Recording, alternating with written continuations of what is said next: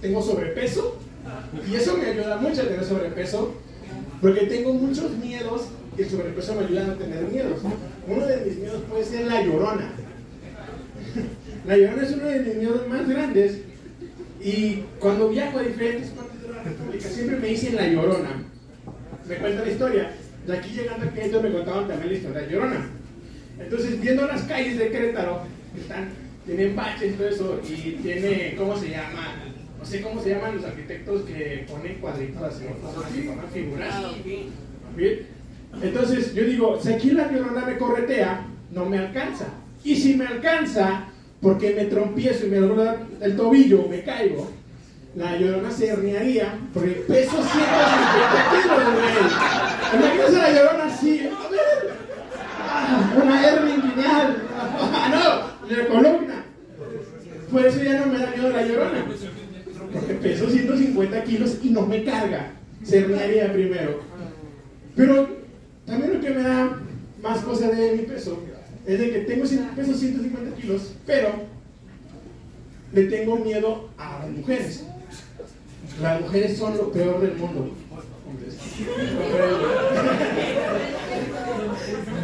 Son muy hermosas, pero enojadas No entienden las mujeres. Las mujeres te pueden estar pateando los huevos y tú, ¡ah, aguanta! Y no. Y no, hay cuenta que dices, aguanta, y es más, más, más. Y se ensañan contigo para que así. Por eso, no te con las mujeres. Les digo porque hace poco tenía una relación con mi novia. Y no voy, a, no voy a decir el nombre de mi novia, nomás les pido que no se burlen. Novia se llamaba Delfina. Esa Delfina pues estaba ahí. Entonces, eh, terminé con ella. Cuando terminamos, otro tip que le doy, hombres, nunca dejen que su novia sea su jefa del trabajo. Mi novia me corrió y aparte de que me pisoteó los huevos, me corrió de mi trabajo. Y yo me acuerdo que siempre me decía, pinche, en el trabajo cuando nos topábamos, me decía, pinche cocón, pito chico.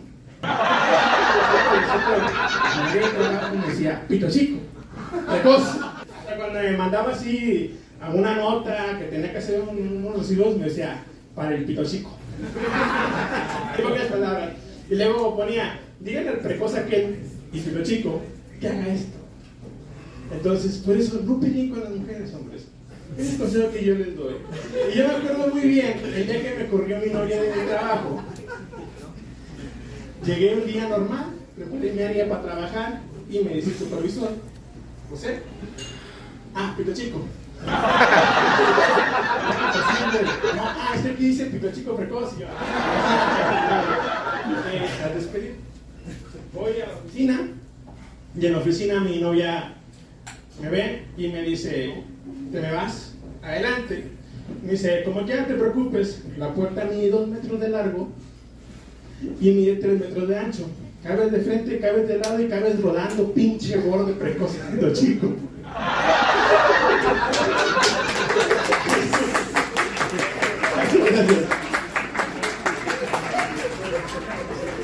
Entonces, así fue como que esa es la historia de por qué me metí a hacer estando. Por depresión. Me dije pito chico, pero ¿cómo, güey? Y ahora todos mis compañeros de trabajo me dicen, cuando me ven por la calle, ¡Pito chico! ¡Eh! Y yo, aunque volteo, aunque volteo. Yo siempre les digo cuando me dicen eso, no es pito chico, güey. Aquí en San Luis Potosí hace mucho frío. Y se esconden, güey. O la otra que les digo, güey, soy team sangre, cabrón.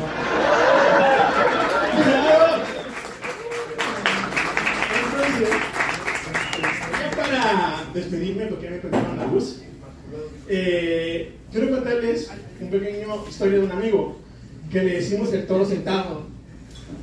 ¿Por qué le decimos el toro sentado? Porque es inválido y porque su esposa le pone los cuernos. Ah. Entonces, aquí mi rutina, amigos. Gracias.